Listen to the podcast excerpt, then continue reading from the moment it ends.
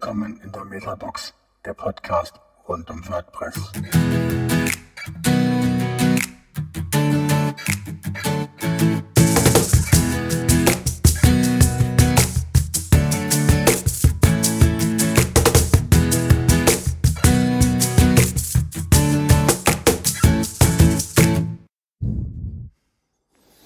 Ja, herzlich willkommen zu einer neuen Folge von der Metabox. Wir haben heute ähm, wieder dabei den Carlos. Hi. Der Frank ist mit dabei. Guten Tag. Und wir haben uns einen ganz lieben Gast eingeladen, der in der WordPress-Szene und in der Community äh, bekannt ist, ähm, unser Ralf. Herzlich willkommen. Moin zusammen. Ja, wir wollen heute gerne mit Ralf reden über, ja, über sein Leben, wie er sein Leben gestaltet, ähm, wie man Thema der digitale Nomade, ähm, wie man da zurechtkommt, was man alles so beachten muss, ähm, wie, wie man sein Leben da bestreiten kann. Und haben wir uns eingeladen, würden gerne mit ihm darüber reden. Und ähm, ja, herzlich willkommen erstmal. Und vielleicht kannst du unseren Zuhörern mal eine kleine Einführung, eine kleine Vorstellung von dir geben, was du so machst und äh, wie du auch so mit der WordPress-Community verbunden bist. Ja, äh, danke, dass ich da sein darf. Ähm, ähm, zu mir, ich meine erstmal die technischen Daten, 29 Jahre alt, äh, äh, bin ähm, in, oder habe in Hamburg gewohnt, bin von dort aus dann losgezogen in die Welt, ähm, habe vor knapp neun Jahren angefangen mit WordPress erstmal so seinen eigenen Blog zu spielen, bisschen PHP rumgebastelt und so. Hab dann die ersten Kundenprojekte gemacht und bin so dann während des Studiums selbstständig geworden und habe äh, von dort an äh, WordPress-Projekte gebaut, beraten und äh, habe das äh, immer gerne gemacht und immer wieder erstaunt gewesen, was man mit WordPress alles bauen kann und ähm, genau so bin ich dann äh, the thematisch an, an WordPress dran gewesen und habe irgendwann ähm, beim äh, WordCamp in Köln äh, 2011 äh, war dann so die Rede von diesen WordPress-Meetups und die könnten wir doch mal und so und ich fand die Idee total super und dann ähm, hat das noch mal ein halbes Jahr gedauert, bis ich es dann auf den Kreis gekriegt habe, einen, äh, einen Café zu finden oder eine Bar zu finden, wo wir hingehen durften als Meetup und äh, dann habe ich das WordPress Meetup in Hamburg gegründet mhm. wo dann ein paar Jahre später dann auch das WordCamp Hamburg raus entstanden ist. Und äh, ansonsten versuche ich mich hier und da mit kleinen Beiträgen zu WordPress äh, fleißig zu beschäftigen. Okay. Und du hast auch dann, äh, du hast während des Studiums oder danach nach dem Studium, aber immer schon als, als Freelancer, also als freier äh, Entwickler gearbeitet oder warst du auch mal eine längere Zeit irgendwo auch angestellt als Entwickler oder? Oder? Also was WordPress angeht, war ich immer selbstständig. Also okay. das habe ich immer auf eigene Rechnung gemacht.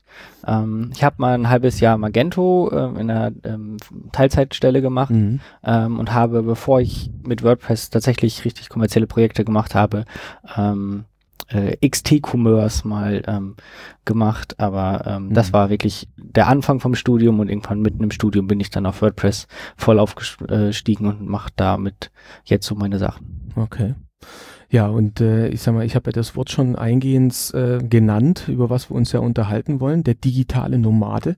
Ähm, und das ist ja schon äh, seit den letzten Jahren eigentlich in aller Munde, dass man viele, viele kennt, die ähm, entweder rumreisen, also wirklich weltweit und sich dann immer in irgendwelchen Coworking trifft und, und von dort aus Projekte macht. Oder generell, es gibt welche, die nur in Deutschland rumreisen und dann entweder viele Meetups immer besuchen, dann aber auch immer seine Kundenprojekte immer parallel noch macht. Wie, wie bist du dazu gekommen und wie, also wie muss man das unseren Zuhörern, kann man das irgendwie mal ein bisschen näher erklären, was das wirklich ist und was das bedeutet? Also das Nomadentum oder das digitale Nomadentum, also ich mag diesen Begriff digitaler Nomade nicht, der ist so medial ein bisschen versaut, meiner Meinung mhm. nach. Äh, das, das Bild, was die Öffentlichkeit durch die Presse hat, entspricht nicht der Realität. Mhm. Ähm, aber es ist halt, wenn man sich irgendwo schnell vorstellen will, damit die Leute überhaupt ansatzweise eine Ahnung haben, nutzt man den Begriff, aber so ganz unterschreibe ich den Begriff nicht. Mhm. Und ähm, aber dieses Nomadentum ist halt von bis. Also es gibt Leute, die haben ihren festen Wohnsitz, wie auch immer, äh, haben vielleicht eine eigene Firma oder haben die Möglichkeit, remote zu arbeiten oder Teilzeit, wie auch immer. Und dann ähm, gehen sie Wochen, Monate lang auf, auf Reisen, äh, bis hin zu Leuten, die keinen festen Wohnsitz haben, keine eigene Wohnung ähm, und ja, Vollzeitnomaden, wie man sie landläufig nennt. Und ähm, ich bin vor fast vier Jahren, also ziemlich genau vor vier Jahren, habe ich einen Probetrip nach Kopenhagen gemacht, habe das äh, drei Monate, äh, drei Wochen ausprobiert und äh, habe festgestellt, oh, funktioniert ja irgendwie. Ähm, und äh, habe dann meine Wohnung aufgelöst und das war aber auch eher ich will nicht sagen Zufall, aber ich bin da so reingewachsen, so ich hatte keine Lust mehr auf meine Ikea-Möbel und die Wohnung war irgendwie im falschen Stadtteil von Hamburg. Ich musste zum Coworken jeden Tag 45 Minuten pendeln und was soll mir ein Remote-Job, wenn ich pendel, als ob ich mhm. angestellt wäre. Das hat irgendwie alles nicht mehr zusammengepasst und dann wollte ich doch mal mehr von der Welt sehen und ähm, dachte so, oh, dann lass doch mal schauen, was noch geht und habe dann halt meine ganze Habseligkeiten äh, irgendwie losgeworden und mhm. dann bin ich losgezogen. Also für mich ist das auch kein, für manche ist es ja mittlerweile eine Ersatzreligion. Mhm. Ähm, das ist für mich nicht. Also äh, sowohl der Minimalismus, der mit dem Nomadentum kommt, als auch das Remote-Arbeiten und so weiter, sind für Sa mich Sachen, wo ich reingewachsen bin, aber ist, ist auch in Ordnung, wenn Leute das nicht so machen wie ich. Ich habe da kein Problem mit. Oder wenn Leute halt mit ganz viel Klamotten reisen wollen, dann sollen sie das machen. Das ist, äh, ich bin da nicht irgendwie äh, dogmatisch, auf dass man das, das musst du so machen und nur mit Handgepäck ist das echt oder irgendwas. Das ist das, was ich für mich gewählt habe, weil das andere ist mir zu aufwendig. Aber äh, es gibt wie auch im Programmieren immer so viele Wege ans Ziel und jeder soll es so machen, wie es für ihn passt. Und das heißt aber, hast du eine andere Bezeichnung für dich? Also wenn, wenn ich sage digitale Nomade, du sagst, das ist eigentlich ein Begriff, der ist, der, der passt eigentlich nicht.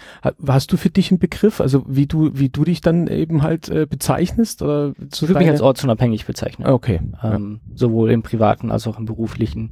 Mhm. Ähm, und ja. Vielleicht okay. dann noch Nomade, aber vielleicht nicht digitale Nomade. Okay. Aber du bleibst allgemein hier in Deutschland so als dein Hauptsitz. Also ich bin in Deutschland nach wie vor gemeldet, habe meine Firma in Deutschland, zahle meine Steuern in Deutschland ähm, und ähm, bin auch die Sommermonate tendenziell über hier. Ähm, also es ist nicht so, dass ich, ähm, ähm, ich bin kein Aussteigermensch. Ich, es war für mich auch nie ein, Deutschland ist scheiße, ich muss raus, sondern es, es war immer ein, ähm, oh, da ist ja noch mehr da draußen. Und äh, neue Menschen, neue Länder, neue Kultur kennenlernen ist halt wahnsinnig spannend. Äh, und äh, das war eher die Motivation, also nicht raus oder irgendwas. Und äh, so die Winter oder Herbst gehe ich meistens so Südeuropa und Winter äh, dann gegebenenfalls weiter weg. Aber warst du schon in andere Ecken der Welt? Also ich war schon mal fünf Monate in Südostasien, ah, okay. habe da die entsprechenden Hotspots abgeklappert äh, und dann bin ich aber auch immer wieder froh, äh, in Europa zurück zu sein oder auch in Deutschland oder Norddeutschland speziell. Ähm, es ist einfach wunderschön, wo wir hier leben und äh, es hat so viele Annehmlichkeiten, äh, dass man manchmal auch gar nicht vielleicht weg will. Das ist aber dann, äh, wenn du jetzt sagst, ich bin jetzt mal fünf Monate in Südostasien. Ich, ich habe auch Südostasien bereist mit meiner Frau zusammen. Und ähm, ja, Internet, die Verbreitung des Internets äh, ist stellenweise in dem letzten kleinen Tipi-Zelt äh, irgendwo an der Küste oder auf irgendeiner Insel immer noch besser wie manche in Deutschland irgendwo in, mitten in, in middle of nowhere. Ähm, aber trotzdem so die Kommunikation zu Kunden oder zu Aufträgen dann zu kommen, ähm, ist das dann rein nur, okay, den Auftrag nehme ich dann von Deutschland mit und den mache ich dann dort? Oder hast du auch die Kommunikation von der, also wenn du unterwegs bist zu Kunden in Deutschland oder woanders, wo du sagen, ja, und dich beauftragen, um das jetzt, sag mal, irgendeine Entwicklung zu machen oder ein Plugin zu schreiben oder sowas. Wie, wie, wie läuft sowas ab? Wie, wie muss man sich das vorstellen? Also für mich war immer auch schon, selbst als ich in Hamburg war, ähm, ich bevorzuge schriftliche Kommunikation, optimalerweise mit dem Ticketsystem. Ansonsten, mein, viele mhm. wollen, machen wir vorher auch E-Mails und so. Aber ähm, schriftliche Kommunikation geht auch durch eine dünne Leitung. Hm. Ähm, also eine E-Mail, wenn sie jetzt nicht zu viel Anhänger hat, äh, geht auch irgendwie äh, relativ schlecht im Internet durch. Ähm, Tickets äh, lassen sich halt auch irgendwie ähm, auf Edge runterladen oder ähm, schreiben und, und lesen und so. Ähm, deswegen bevorzuge ich das einerseits aus Datensparsamkeit mhm. im Sinne von Datenvolumen und halt auch, ähm, du kannst es asynchron machen. Also man muss es nicht zwangsläufig immer zu dem Zeitpunkt da sein, wo die andere Person da ist. Mhm. Ähm, und insofern, das ist, da habe ich meine Kunden damals dann hintrainiert und äh, Arbeitswege und Prozesse aufgebaut, dass das funktioniert. Und dann kann man halt auch äh, bei schlechterem Internet das machen. Man muss natürlich auch lernen, zum Beispiel äh, offline entwickeln zu können. Mhm. Also ich habe in der Zeit auch sehr massiv gelernt, weil als ich angefangen habe, habe ich auch, das packe ich auf meinen Server und dann ah, und, hm, und dann arbeitet man auf dem Server und äh, solche Geschichten. Aber wenn die Internetverbindung einfach das Problem ist, dann lernst du halt auch lokal zu entwickeln. Und in der Zeit habe ich tatsächlich massiv gelernt, äh, Quellcode besser lesen zu können und lernen, aus dem Quellcode zu lernen. Und äh, habe ich teilweise, gibt es Sachen, wo ich dann lieber mir den Quellcode angucke als die Dokumentation, weil der Quellcode sagt mir halt die Wahrheit und die Dokumentation kann halt auch äh, veraltet sein. Und äh, insofern, das hat auch programmiertechnisch durchaus geholfen, ähm, quasi sich zu limitieren. Und ähm, ja, ich meine, wenn man im ICE sitzt, ist man auch nicht zwangsläufig immer online. Ja, Und genau. äh, dementsprechend habe ich mich daran gewöhnt, auch ohne Internet leben zu können und sowas wie diese keine Ahnung, Facebook oder Instagram Abhängigkeit, so jeden Morgen erstmal Facebook checken und und wenn halt auch so, so hier ist das Netz ja auch nicht unbedingt immer gegeben ähm, und ähm, ja, dann kratzt mich das nicht. okay. Und, dein, es, und deine, es gibt viele Sachen, die auch äh, offline so speichern kannst. Zum Beispiel die Dokumentation von WordPress kannst du auch in deinem Computer. Das hast du auch benutzt oder, oder warst du einfach nur mit dem Code? Also WordPress habe ich meistens tatsächlich dann äh, den, ich meine, ich habe halt das WordPress ja dann entsprechend auch auf dem Rechner, Mhm. habe ich zumindest was WordPress angeht viel direkt im Core gelesen Ja. ähm, und ähm, von daher das geht. Äh, Klar, so ein bisschen recherchieren mal irgendwelche Konzepte und sowas, das kann, muss man dann von Zeit zu Zeit mal machen. Aber da ich ja auch zu Coworking Spaces hinfahre zum Arbeiten und nicht irgendwo, also ich miete mir nicht irgendwo eine Waldhütte und, und arbeite von da. Ähm, Nicht allein aus sozialen Gründen. Nein, also es gibt auch durchaus schöne Coworking Spaces in Südostasien in der Nähe vom Strand. Also Ja, in der Nähe, ganz wichtig. ja, es, ist, es gibt einen tatsächlich in, ich glaube, der ist in, in Thailand, der ist direkt am Strand. Da war ich allerdings nicht. Der war gerade ganz neu, als ich äh, in der Region war. Aber Ahnung, zwei Minuten Fußweg bis zum Strand ist durchaus okay. Oh, aber, äh, so viel Zeit. So viel Zeit muss sein, genau. Und äh, am Strand arbeiten kann man eh nicht. Deswegen dieses Bild mit dem MacBook Air in der Hängematte mit der Kokonuss in, äh, Nee, in der das Hand, das, das funktioniert einfach nicht. hm. Und das ist halt so ein falsches Bild. Absolut, ich denke das Gleiche. Noch eine Frage. Mm, Du hast gesagt, dass du eine Firma hier in Deutschland hattest. Und wie machst du mit der Postbrief? Wenn du zum Beispiel bekommst etwas vom Finanzamt da und du nicht in Deutschland bist. Wie machst du das? Hast du jemanden, der die Sachen für dich macht? Oder? Genau, meine Mailadresse ist äh, auch die Anschrift äh, von meiner Mama und meine Mama ist gleichzeitig meine Buchhalterin. Dementsprechend landet das eh direkt bei der richtigen Stelle und alles andere, was per Post kommt, äh, ähm, habe ich irgendwie abgestellt und gesagt, so Leute, schickt mir wenn überhaupt E-Mails oder schickt mir eure Werbung gar nicht. Ähm, ich halte Papier dann eh meistens für Umweltverschmutzung und äh, dementsprechend äh, ist es so ähnlich wie Newsletter abbestellen, kann man auch alle möglichen Post- und Papierzeugs abbestellen und ähm, im Notfall sieht man dann zu, dass man dann äh, seine Daten bei einem Anbieter löschen lässt, damit er dann einem nicht mehr irgendwelche Zeugs zuschickt. Ähm, und ich meine, wenn es wirklich wichtig wäre, dann kann man es im Regelfall heutzutage irgendwie auf digitale Kommunikation umstellen. Ähm, und alles, was das irgendwie nicht kann, habe ich dann auch manchmal gedacht, so, nö, dann arbeite ich halt nicht oder dann lasse ich mich von euch nicht mehr nerven. Ich meine, manches wirft die Post immer noch ein und dann weiß die Buchhaltung aber das alleine zu entsorgen. Also, Das ist schön, so die private Buchhalterin, das ist äh, sehr angenehm. Aber du hast eingangs so ein bisschen salopp, bist du drüber hinweggegangen, wo du gesagt hast, naja, dann habe ich halt meinen Besitz dann aufgegeben und habe dann irgendwie das alles, ja, so salopp, so ein bisschen vercheckt und äh, ja, war okay. Aber ich glaube, da, da steckt ja schon ein bisschen mehr dahinter, ähm, wenn man so seinen Besitz aufgibt. Auch die Wohnung, auch wenn es von mir aus nur die IKEA-Möbel waren. Man hat ja trotzdem so eine Verbindung mit einer Wohnung oder mit so einem Wohnsitz. Ähm, wie, ja, wie, wie war das für dich? Also ist da auch was passiert oder ähm, war das ein Prozess, den du da durchgemacht hast und war das dann gar nicht so schlimm oder fandst du, ähm, hast du schon irgendwas gemerkt, was da mit dir dann passiert ist, wo man das alles aufgibt? definitiv, du, also man hängt oder man hat Beziehungen zu seinem Wohnort. Ähm, für mich war aber wiederum auch dieser Wohnort, diese Wohnung ein, ein Stück weit ähm, ein, eine Verbindung zum Studium. Und das Studium war dann irgendwie zwei, zweieinhalb Jahre rum und so. Und ich hatte immer noch das Gefühl, so, du wohnst immer noch in deiner Studentenbutze. Hm. Ähm, und irgendwie die Möbel habe ich damals fürs Studium gekauft. Ich bin damals ähm, noch weiter nördlich nach Hamburg gezogen und ähm, habe speziell für dieses Studium diese Möbel gekauft. Ich meine, das sind Ikea-Möbel, das sind jetzt nicht die hochwertigsten, wo du denkst, so, die habe ich jetzt mein Leben lang. Mhm. So, das heißt, ähm, ich saß da irgendwie auch so, ich verdiente Geld, hatte irgendwie, äh, machte meine Projekte und ähm, so, und dann denkt man sich so, hm, immer noch hier diesen, diese Ikea-Geschichten und das ist, erinnert dich alles so ans Studium und so. Ähm, das war halt auch durchaus eine Befreiung, also um auch ein Kapitel abzuschließen.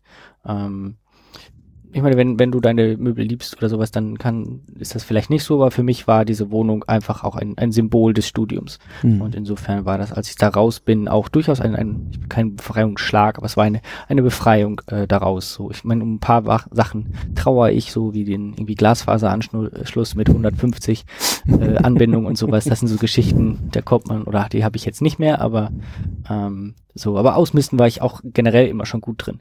Äh, wir sind in meinem Leben schon mehrfach umgezogen und das Ausmisten fand ich immer das Beste am Umziehen. Ähm, Ja, plus du kriegst irgendwie was Neues zu wohnen und ist alles spannend am neuen Ort. Äh, und das habe ich über ähm, fast so seit Ende des Studiums habe ich jedes Wochenende irgendwie immer so zwei Stunden ausgemistet. Irgendwie jedes Wochenende oder ein, ein Möbel und dann immer, oh, das habe ich seit drei Jahren nicht benutzt, weg, weg, weg. Und äh, manche Sachen schaffen es dann das eine Mal irgendwie durch und äh, den zwei, drei Monate später, wenn du es dann wieder anguckst, so, warum habe ich das letztes Mal nicht aufgehoben und dann kommt es auch weg. Und Mhm. so werden auch die, die, die, die Gegenstände, die du zu Hause hast, immer weniger. Ja. Und äh, irgendwann denkst du dir so, ja, okay, also klar, so Fotoalben und sowas, das, das sind Sachen, die, die behält man. Ähm, aber irgendwie eine Karnevalsverkleidung äh, oder eine, für eine Weihnachtsfeier eine Verkleidung gekauft, denkst du dir so, oh, da habe ich fünf Euro für bezahlt, das werfe ich jetzt nicht weg.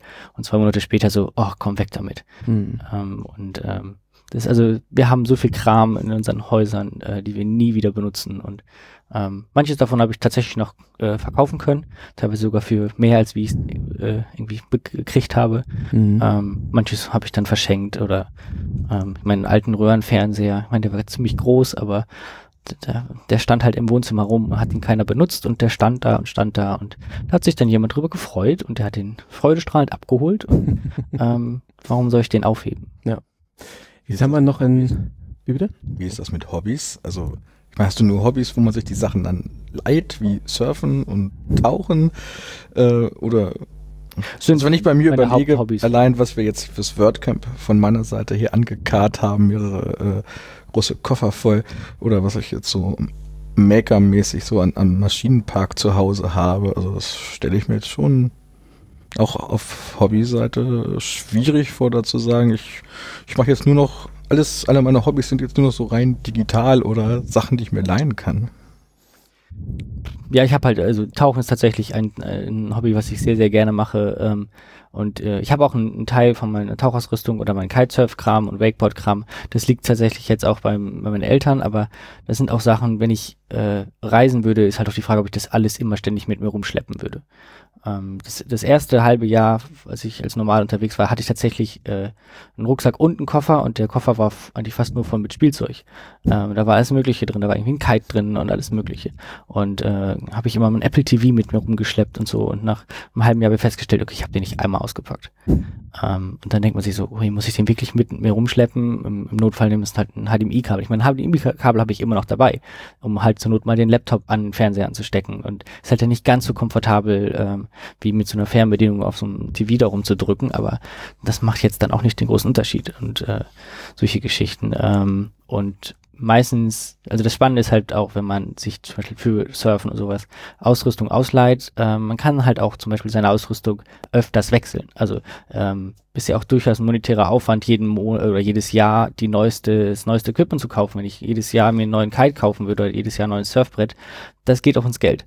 Und ähm, das kann durchaus preiswerter sein, ähm, immer das Neueste zu leihen. Mhm. Ähm, und sich nur dann zu leihen, wenn man es wirklich braucht. Klar, ähm, also die, während ich als normal unterwegs war, habe ich mehr gereist und die restliche Zeit auch oft gearbeitet, ähm, als dass ich gar nicht so viel Zeit hatte, sehr intensiv irgendwelche Hobbys zu machen. Also mein Hobby die letzten Mon äh, Jahre war tendenziell Reisen, Leute kennenlernen, mit Leuten reden äh, und sowas.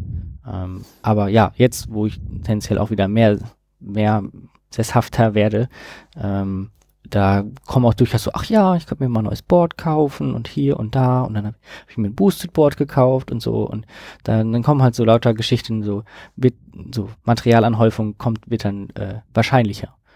Und, äh, da, aber andererseits versuche ich das halt auch irgendwie zusammenzuhalten, damit ich nicht plötzlich wieder ganz viel Kram habe, der mich auch wieder davon abhält, gegebenenfalls Reisen anzutreten. Also muss man auch irgendwie eine Balance finden. Ja, ganz spannend ist, glaube ich, ähm, auch für unsere Zuhörer natürlich zu wissen, du bist unterwegs, du hast keinen festen Wohnsitz, du hast zwar eine feste Meldeadresse, wo schläfst denn du dann dann abends? Also, also Auf die planst Straße. du? Ja, genau. Naja, also wir haben ja einige Sachen aufgeschrieben. Ne? Also Hotel, Hostel, Airbnb, Schlafsack am Strand. Gut, könnte vielleicht sein, ne, wenn du unterwegs bist. Ähm, oder ja, oder unter der Brücke. Also äh, ja, das sind ja alle Möglichkeiten, aber man muss es ja ein bisschen planen. Also ich sag mal, ich bin ja auch einer, wir haben, wir sind auch mal ausgestiegen, aber auch für ein paar Monate haben auch alles aufgelöst. Aber ähm, wo wir dann wieder zurückgekommen sind, ich hätte mir jetzt nie vorstellen können, immer von jeder Woche oder jeden Tag irgendwie zu planen, wo übernachtet man jetzt. Gut, ich sag mal, mit Frau ist das immer nochmal eine andere Geschichte. Aber ne, wie, wie machst du das? Wie, wie planst du das? Ne, oder? Also tatsächlich, glaube ich, die Mehrheit der Zeit habe ich wahrscheinlich über Airbnb gewohnt. Ähm, ähm, ansonsten gibt es halt auch in vielen Ländern sowas wie WG gesucht. Hm. Ähm, oder es gibt Facebook-Gruppen oder in manchen Orten kennt man, also ich fahre oder oft versucht an Orte zu fahren, wo ich Leute kenne. Und die kennen jemanden, der hatte vielleicht nochmal irgendwo, der Mitbewohner ist nicht da oder ähm, sowas. Mhm. Ähm, viel funktioniert über Menschen, über Kontakte und so weiter. Ähm, ich habe dreimal tatsächlich für sechs Wochen am Stück in Hotels gewohnt. Das war ein Event, Coworking Camp heißt Mhm. das. Äh, und da sind wir mit durchschnittlich, ähm, ich glaube so 45 Leute, 30, 45 Leute äh, in so einem Hotel, all-inclusive, fünf Sterne für sechs Wochen am Stück. Das ist mal, so einmal im Jahr ist das ein echt cooles Erlebnis. Äh, du stehst da wirklich nur noch auf, isst, äh, arbeitest und hast Spaß. Mhm. Ähm, und ansonsten brauchst du weder dein Zimmer aufräumen, noch putzen, noch kochen, noch irgendwas. Ähm, aber das kannst du auch auf Dauer auch nicht machen. Mhm. Ähm, und deswegen, also viel, wie gesagt, Airbnb ist, glaube ich, die Hauptplattform, ansonsten so landestypische ähm, Plattformen, die aber halt durchaus mehr Arbeit vertragen. Ähm, Mhm. Weil da musst du die Leute anschreiben, irgendwie auf Antworten warten. Bei Airbnb ist das klar. Ähm, da gibt es Regeln, da gibt es Stornierungsregeln, wann kriegst du dein Geld wieder, wann nicht. Mhm. Ähm, so, Airbnb ist wahnsinnig teuer geworden über die letzten Jahre, aber als ich angefangen habe, war das super. Da hast du zu richtig guten Konditionen coole Unterkünfte gekriegt. Ähm, Mhm. da ich halt auch alleine meistens unterwegs war, ist das auch dann eine Preisfrage. Wenn du mit zwei Leuten unterwegs bist, dann kann man sich die Übernachtungskosten halt nochmal teilen. Äh, dann verteilt sich das alles ein bisschen besser. Aber alleine ist es tendenziell doppelt so teuer. Mhm. Ähm, weil wenn jemand eine Wohnung für zwei Leute vermietet, sagt er jetzt nicht nur, weil du alleine bist, kostet es dich die Hälfte. Du sparst vielleicht 20 Prozent, aber trotzdem musst du quasi den hohen, dieses extra zahlen. Mhm. Und ähm, insofern, ja, ist es eher Airbnb oder so Kontakte. Ich meine, in Südostasien gibt es das Konzept von einem Homestay, Mhm. ähm, die ja eher dafür offen sind, äh, dass man da hinkommt. Mhm. Ähm, aber ja. Okay. Und du hast gesagt gehabt, äh, naja, also du reist oft alleine, aber hast du auch je- jemanden, mit dem du reist? Also wenn ich jetzt persönlich frage, Freundin oder Verlobte, äh, Frau, ne, weiß jetzt nie, ähm, wo ihr dann zusammenreist oder ähm, ein guter Kumpel oder jemanden, den du, du auf Reisen kennengelernt hast, ähm, wo ihr dann eben halt irgendwie zusammenreist. Ähm, darf, darf ich das fragen? Ich bin meistens irgendwie mit Freunden oder guten Bekannten gemeinsam Mhm. gereist. Also ähm, in dieser Reisezeit gab es keinerlei Beziehungen, die irgendwie äh, länger gehalten haben, als dass man damit dann auch gereist wäre. Mhm. Ähm, und so hat man dann quasi immer, äh, also einerseits, wenn man alleine an einen Ort fährt, zwingt man sich, neue Leute kennenzulernen. Mhm. Ist halt auch so der Punkt, wenn du äh, als Pärchen reist oder mit, mit, mit Freunden, äh, du bist an fremden Orten und man hat sich selber oder mit, mit der anderen Person und die Wahrscheinlichkeit, dass du neue Leute kennenlernst, ist wesentlich Schwieriger. Mhm. Wenn du dich aber ganz allein an einen Ort begibst, ich meine, die ersten zwei, drei Tage kann man so, so ja, ich brauche niemanden und irgendwann dann, ja, scheiße. So, also wir sind halt schmeckt soziale alleine Tiere. nicht immer so gut. Ja. Genau, genau. So, und Mhm. äh, ähm, das ist so für mich mal die Taktik gewesen. Ich fahre an einen Coworking Space, wo tendenziell Locals sind, ähm, gehe da alleine hin Mhm. und muss dann halt lernen, Freunde zu machen. Okay. Ähm, oder zumindest Bekanntschaften, die mich irgendwie über die Zeit, wo ich da bin, irgendwie aushalten und äh, äh, mit mir was machen, äh, ihre, ihre, ihre Stadt zeigen, ihre Region zeigen, wie auch immer. Und du hast so vorhin noch gesagt gehabt, naja, und jetzt wirst du ein bisschen mehr Seft, äh, sesshafter. Genau. Also das heißt, ähm, da äh, gibt es vielleicht wieder eine Tendenz, wo wieder eine Veränderung jetzt äh, vielleicht ansteht? Oder gab es das schon immer mal wieder, dass man ein bisschen sesshafter wieder wird, eine gewisse Zeit und dann irgendwann hat man wieder so den Punkt erreicht, oh nee, jetzt muss ich wieder alles weg und wieder äh, up and away? Oder wie? Also die Idee ist, dass ich, ich, ich möchte mir so eine, ich nenne es immer eine Homebase anschaffen, äh, quasi wie so ein Basislager beim Bergsteigen, ähm, Mhm. wo ich quasi immer wieder zurückgehen kann. Ähm, weil dieses ständige eine Reise nach der nächsten Plan, auch wenn die Reisen, also Reisen im Sinn von, ich fahre irgendwo einen Monat oder zwei Monate hin, danach geht's ja trotzdem irgendwie weiter. Das heißt, du bist kontinuierlich am Plan. Mhm. Das frisst wahnsinnig viel Zeit. Ähm, ich tracke diese Zeit tatsächlich in meinem Zeiterfassungstool Mhm. und äh, nachdem ich das mal ein Jahr gemacht habe und dann so irgendwie gegen Silvester mal reingeguckt habe, so, wow, das war ganz schön viel, was da drauf geht. Mhm. Ähm, und ähm, das ist mir manchmal vielleicht gar nicht so bewusst, wie viel Zeit dafür drauf geht. Mhm. Ähm, und ähm, das eine Zeit lang macht das Spaß und irgendwann wird man aber auch mal so, ach nee, irgendwie, äh, ich hätte jetzt gern vielleicht auch mal was, wo ich hinfahren kann, wenn ich jetzt gerade nicht Lust habe, irgendwo hinzufahren. Mhm. Und das ist für mich der Punkt, den ich suche. Ich suche irgendwas, wo ich quasi immer wieder hin zurückfahren kann. Technisch würde man sagen, so ein Fallback, wo ich immer wieder hin kann, wenn gerade nichts ansteht. Mhm. Aber dieser, dieser Ort soll halt auch nicht mich festbinden, als dass ich nicht sagen können, wenn jemand fragt, ey, kommst du drei Wochen da und damit hin ist auch so, ja, warum nicht? Mhm. Ähm, das möchte ich mir erhalten und auch durchaus vielleicht die Möglichkeit, die Winter über die, äh, also raus aus Deutschland und die Welt erkunden, dann Mhm. äh, drei, vier Monate weg ähm, und äh, ja, die kalte Jahreszeit quasi überspringen. Okay. Mhm. Also das, wenn ich das ein bisschen überspitzt natürlich sage, im, im gesetzteren Alter, was ja viele ja machen, ne, äh, die Wintermonate sind sie in Florida, Genau. ne, und dann die Sommermonate sind sie wieder in Deutschland, genau. äh, ne, machen ja auch viele, ja, also auch viele Deutsche oder Mallorca, ne, Oder Chile. Oder Chile, genau, Chile. Ja, klar, also machen ja, ja unterschiedlichste, also finde ich sehr spannend. Und was, was mich auch, ähm, Ich meine, jetzt kommt auch dazu, ich meine, wenn ich in Bayern wohnen würde, wäre das vielleicht was anderes. Äh, da gibt es Uh. dann Berge, dann kann ich Skifahren. Ach so, ähm, ja. Aber Mhm. norddeutscher Sommer, äh, Winter ist halt jetzt nicht so das Skiwetter. Ich meine, da fehlen einfach die Berge für. Ja, das äh, kann ich bestätigen. Das ist nicht immer so schön dann da Genau. oben im Norden. Ja. Nee, aber was ich spannend fand, wo du gesagt hast, ja, dass, dass so viel Zeit drauf geht, um wieder die Weiterreise, also dass wieder die nächste Reise oder das nächste, die Planung, wo, ähm, woanders wieder hinzugehen, um wieder zu wissen, wo, was ich dort mache, ja, Unterkunft buchen, ja, und was mache ich dann eigentlich dort, dass das auch so interessant auch bei unserer Reise war, weil wir auch wollten, wir wollten auch noch nach Südamerika von ähm, Neuseeland aus. Und das sind auch so Punkte gewesen, wo wir gesagt haben, boah, wir sind zwar jetzt am Rumreisen, wir müssen uns aber irgendwie Gedanken machen, wieder weiter zu reisen, können uns gar nicht auf das eigentliche Reisen konzentrieren, verbrauchen so viel Zeit, um dann von da nach da zu kommen. Wir haben es gecancelt, weil man einfach, irgendwann muss man sagen, nee, das ist nix. Aber das finde ich interessant, dass du dann auch so getrackt hast, wie viel Zeit man eigentlich dafür verwendet.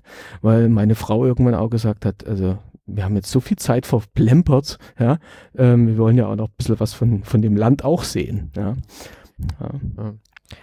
Aber Ralf, wo findest du zum Beispiel, wenn du reist oder wenn du hier in Deutschland bist zum Arbeit, wo du mehr Produktivität hast? So Effektivität, weil ich denke, wenn du immer in verschiedene Orte bist, da hast du nie, nie die, das gleiche Plan oder das gleiche Auflauf für jeden Tag. Wie, wie findest du das?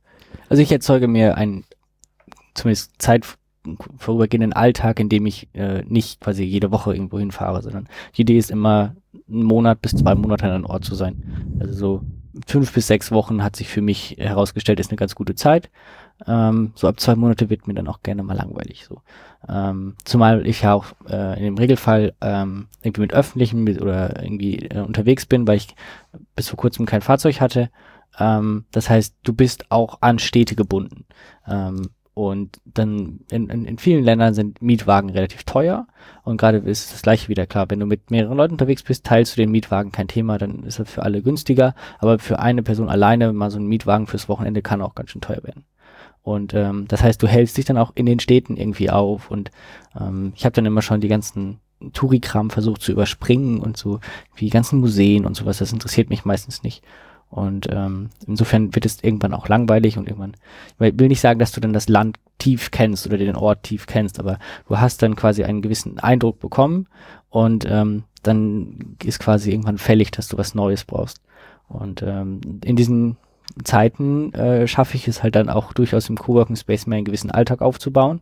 Und wenn du es halt auch, ähm, also ich habe ja Kunden äh, bedient äh, und die wollen selten auch er Ergebnisse sehen und dann muss man sich halt auch hinsetzen. Und äh, ähm, ne, äh, kreative Prozess, je dichter die Deadline kommt, desto höher ist die Konzentration. Ähm, und dementsprechend, äh, wenn der Zeitdruck da ist, dann siehst du auch zu, dass du das geschafft bekommst oder andersrum, wenn du was Spannendes zu entdecken hast draußen, dann setzt du dich halt auch irgendwie mal zwei Stunden hin, machst das fertig, was du da jemandem versprochen hast und äh, dann hast du auch die, die zwei Stunden Zeit rauszugehen. Du kannst natürlich auch vier Stunden für die Aufgabe brauchen, kannst aber auch in das Ganze in zwei Stunden machen und dann zwei Stunden spazieren gehen. Und das ist, glaube ich, auch so ein Punkt, was man, wo Remote-Arbeit und äh, sowas anders funktioniert als im Büro arbeiten. Im Büro wirst du dafür bezahlt, acht Stunden da zu sein. Und wenn du remote arbeitest, wirst du eher für Ergebnisse bezahlt. Ja. Und ähm, nach dem Parkinson-Prinzip äh, heißt das, kannst du jede Aufgabe in jeder gegebenen Ressource schaffen. Du kannst halt eine Aufgabe in fünf Minuten schaffen oder in fünf Stunden. Und ähm, so ähnlich oder angelehnt daran funktioniert das halt. Und wenn du halt sagst, so ich will heute Abend irgendwie oder heute Nachmittag das und das erledigen oder äh, unternehmen, dann bist du halt auch morgens entsprechend konzentriert. Und äh, manchmal braucht man dann auch keinen Kaffee. aber, aber interessant ist, ähm, was braucht man, um, sagen wir mal, so remote zu arbeiten? Also braucht man da, braucht man so ein Set an Infrastruktur, die einfach gegeben sein muss? Was, was muss da so da sein? Also um wirklich so zu arbeiten? Also ich, klar, ich kenne es auch von zu Hause, klar, meine Internetverbindung muss da sein. Man ist irgendwie heutzutage sehr abhängig davon. Aber gibt es noch was anderes, wenn man gerade auch so in so Coworking Spaces ist, was immer so da sein muss? Um also für mich ist der Coworking Space ähm, eher ein, ein, ich will nicht sagen ein Luxus, aber ein, ähm, ein Zustand für, für ein soziales Umfeld. Mhm. Ähm, es gibt Leute, die sind hervorragend gut darin, vom Zuhause aus zu arbeiten. Le Leute, die im Bett arbeiten können, auf dem Sofa, wie auch immer. Ähm, für mich ist zu Hause der Kühlschrank immer viel interessanter als die Arbeit. Mhm. Ähm, und wenn du halt dann rausgehst in den Coworking Space, hast du eine Trennung zwischen Leben und Arbeit. Und ähm, daher auch, auch du hast ein soziales Umfeld. Ich sage mal, im Coworking Space habe ich Arbeitskollegen, mit denen muss ich zum Glück nicht auch noch arbeiten. Mhm. Ähm, weil, aber mit dem hast du das soziale Umfeld. Wenn du morgens mit einem grimmigen Gesicht reinguckst, dann wissen die irgendwas ist passiert oder dann fragen sie, hey, was ist los und so. Das heißt, du hast Leute, mit denen du reden kannst, ähm, aber du musst jetzt mit denen auch nicht zwangsläufig oder du kannst denen gegenüber manchmal auch offener sein, kannst halt sagen, auf der Arbeit nervt irgendwas oder da ist ein Kunde, der irgendwie oder das macht Probleme oder wie auch immer und äh, dann hören die dir zu ähm, aber ähm, die, die, die verpetzen dich halt nicht bei deinem Chef oder beim, beim Kunden, weil die den meisten ja nicht mal kennen. Mhm. Ähm, und das ist, glaube ich, habe ich manchmal das Gefühl, es ist sogar besser als in einem klassischen Büro, weil wenn du da irgendjemand was erzählst, dann hört er das, dann erzählt er das jemand anders und dann kommt das irgendwo anders an. Ähm, das ist für mich so der, der Punkt am Coworking. Es ist halt der soziale Teil des Arbeitsplatzes, ähm, ohne dass ich mich mit denen halt auch noch äh, im, im, in der Arbeit tatsächlich beschäftigen muss. Mhm. Und äh, deswegen ist der Coworking Space für mich, für mich selber eine, eine, eine Notwendigkeit, aber manche Leute brauchen das nicht. Ähm, aber das, das, oder die, die zwei Produkte, die man, glaube ich, unbedingt braucht, sind Kopfhörer äh, und äh, irgendwie Rechner oder irgendwas Rechnerartiges. Es gibt mhm. Leute, die machen das alles irgendwie mit dem Handy. So, es gibt ja mittlerweile gigantisch große Handys. Mhm. Ähm, die können da irgendwie, je nachdem, was du halt tust, ich meine, als Entwickler ist das ein bisschen schwierig. Mhm. Ähm, aber es gibt durchaus ja Menschen, die irgendwie nur managen oder so, die können das alles irgendwie auf dem Handy machen. Äh, ich würde wahnsinnig werden, aber äh, es gibt Menschen, die schaffen das. Ja. Äh, deswegen würde ich sagen, also irgendeine Art von Computer oder ja, Telemediengerät mhm. äh, und Kopfhörer. Einfach am besten Noise Cancelling oder irgendwas, was wirklich schön dicht die Ohren macht. Ähm, und dann, ähm, je nachdem, manche nehmen dann irgendwie äh, rosa Rauschen, andere nehmen irgendwie laute Musik, um sich noch weiter abzuschirmen und dann äh, alles andere darin auch darüber hinaus an Ausrüstung ist, glaube ich, Bonus. Also ob das jetzt nochmal ein externes Keyboard ist, Maus, äh, irgendwelche Laptop-Ständer oder sonst was. Ich habe auch schon Menschen gesehen, die mit Laptop, äh, mit äh, externen Monitoren gereist sind. Mhm. ähm, ja, also je nachdem, was die Leute brauchen.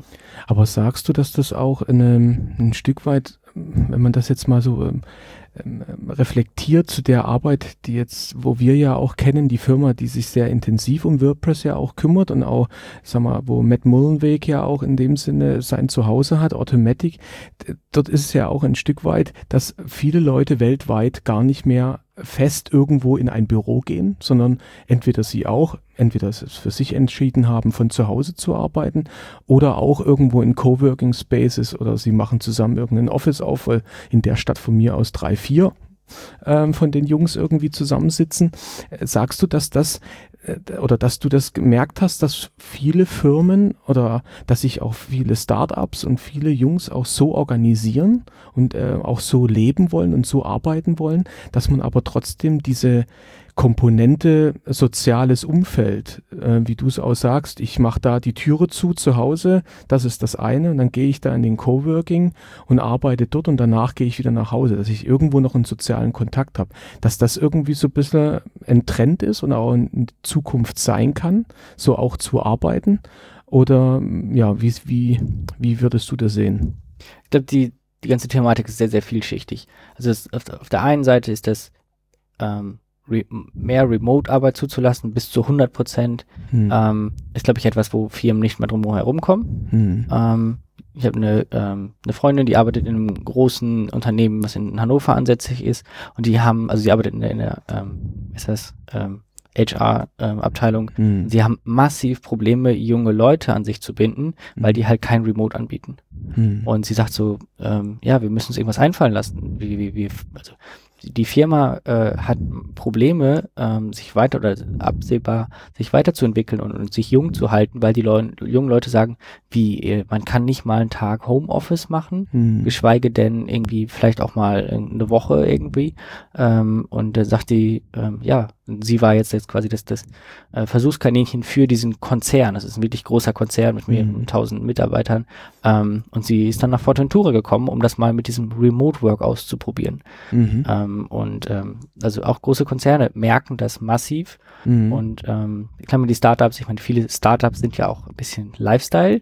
Mhm. Und ähm, dann äh, gehört das ja auch dazu. So ein, so ein Startup-Founder will ja vielleicht auch so ein bisschen Lifestyle-Design betreiben. Mhm. Und ähm, deswegen ist es bei denen üblicher als bei großen Firmen. Aber ich glaube, viele junge Leute ähm, werden das verlangen, äh, mhm. früher oder später. Und ähm, selbst auch äh, Leute, die nicht im Berufseinsteig äh, Steig, Stieg stehen so rum, mhm. ähm, verlangen das oder finden das interessant mittlerweile. Ich kenne da Leute, äh, die sind gestanden in dem Beruf und sehen, dass junge Leute das machen können und sagen so, warum kann ich das nicht machen? Mhm. Und äh, probieren das mehr und mehr aus. Also die, äh, die äh, Altersgruppen in, in, in Coworking Spaces werden viel, viel weiter und die Berufe, die dort aufschlagen, werden immer bunter. Früher waren das eher deswegen so Texter, Entwickler, mhm. solche Geschichten.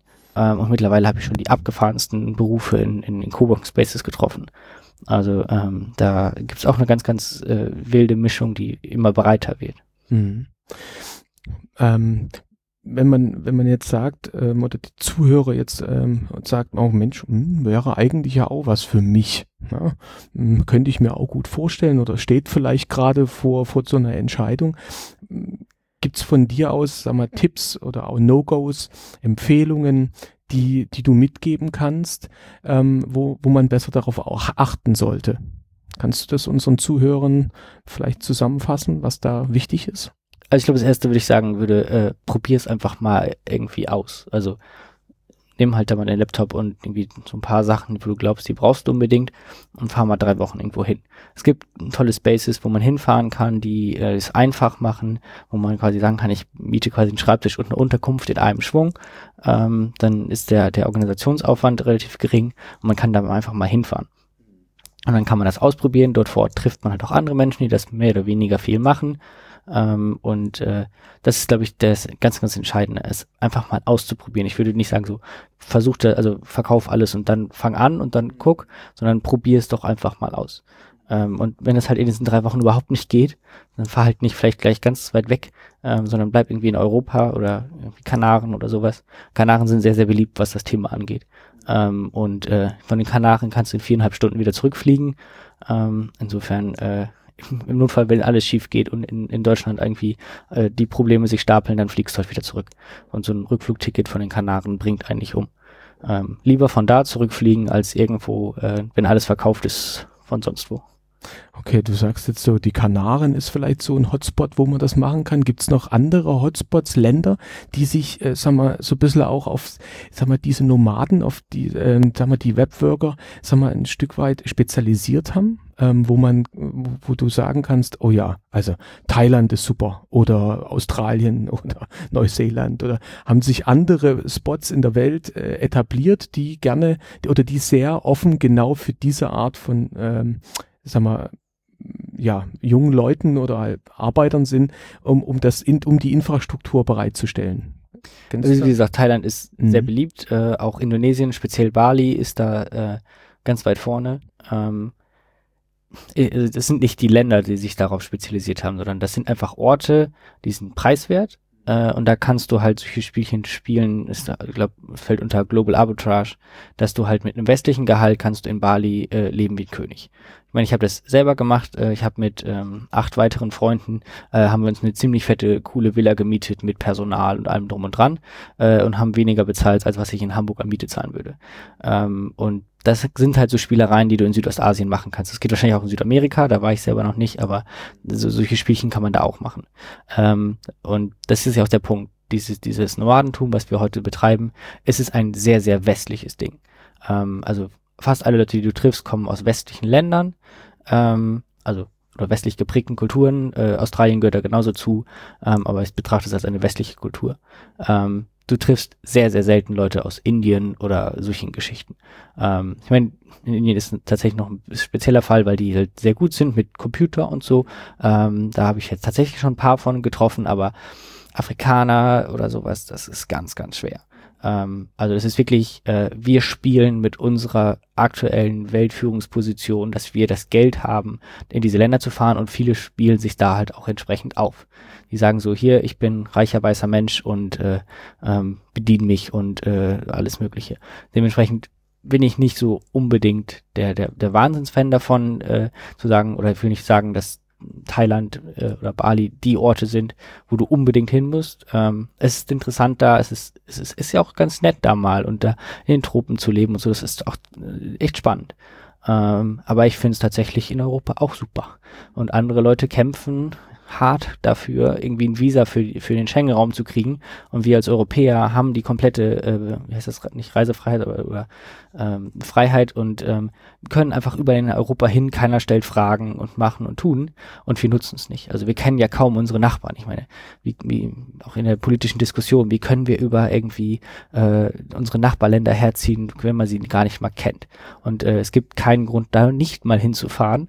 Äh, da steht niemand an der Grenze und hält uns auf oder irgendwas.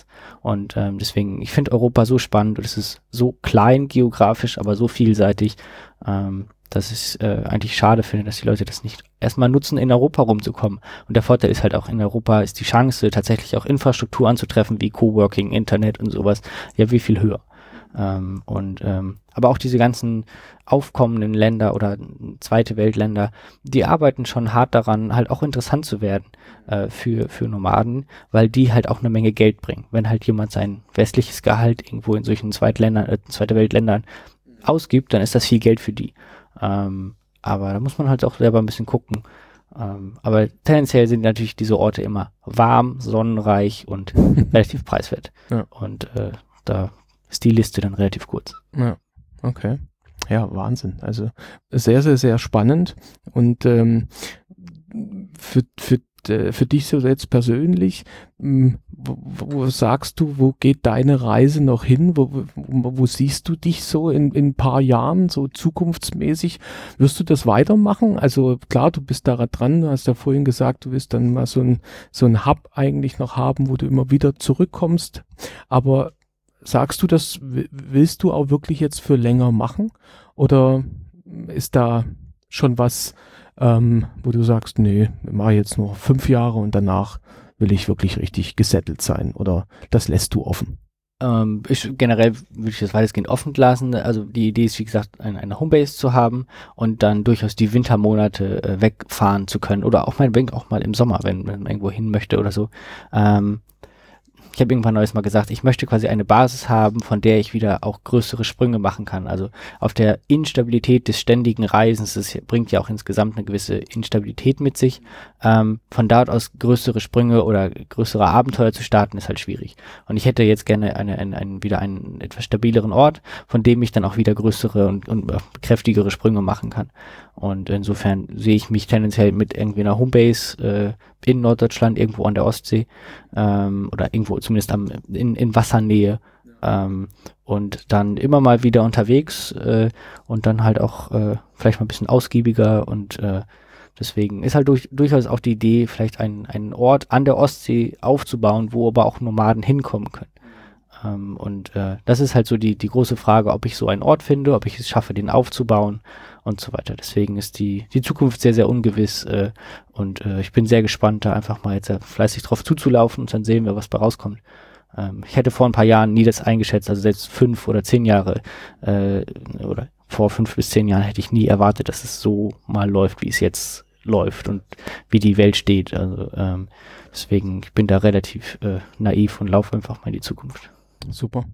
Wenn äh, also erstmal vielen, vielen Dank, dass du heute bei uns warst, dass wir da auch so offen drüber reden konnten, auch über das Thema. Und ähm, wie können denn unsere Zuhörer, wenn sie jetzt sagen wir, noch ein bisschen Blut geleckt haben, sagen wir, mit dir in Kontakt treten? Ähm, wie bist du, sagen wir, erreichbar? Wie kann man dich erreichen? Wie kann man mit dir in Kontakt treten? Vielleicht um die eine oder andere Frage vielleicht nochmal zu vertiefen, wer das äh, von unseren Hörern hört.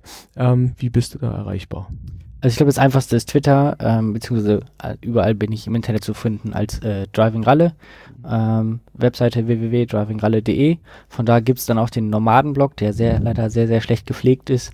Ähm, das war auch so eine Idee, so, oh ja, schreibe ich jeden Monat einen Beitrag. Ja, ähm, so, äh, also ich habe ja nicht mal dann irgendwie Projekt 52, äh, die, äh, 12 irgendwie geschafft, geschweige denn 52 so. Äh, trotz mehrerer Anlaufversuche. Ähm, nee, ähm, genau, ich glaube Twitter ist da die beste Baustelle, ansonsten bin ich hoffnungs, äh, hoffentlich regelmäßig ja beim, beim WordPress Meetup in Hamburg mhm. anzutreffen, ähm, bei verschiedensten WordCamps, äh, ansonsten ist ja ein WordPress Podcast, also äh, WordCamp Europe versuche ich immer da zu sein. Mhm. Ähm, genau. Ist vielleicht auch eine schöne Idee, mal einen Probetrip zu machen, äh, mal zwei, drei Wochen nach, nach, nach Serbien, äh, also mhm. nicht nur für die das Wochenende das Hotel buchen, sondern ein bisschen länger. Ähm, das ist ja vielleicht auch eine Idee. Ja, super. Ja, also nochmal vielen Dank. Und äh, wir sind ja auch so hier noch auf dem WordCamp Retreat. Wir sind ja auch mal ein bisschen raus. Ähm, es sind jetzt, das sind dann nur drei Tage. Gut für uns jetzt aus dem Orga-Team. Wir sind ja äh, sechs Tage unterwegs, also von dem her. Aber ja, äh, wir, wir wünschen euch da draußen ähm, noch alles Gute. Wir hören uns dann bei der nächsten Folge und äh, bis die Tage. Bis nächstes Mal. Tschüss. Tschüss. Ciao.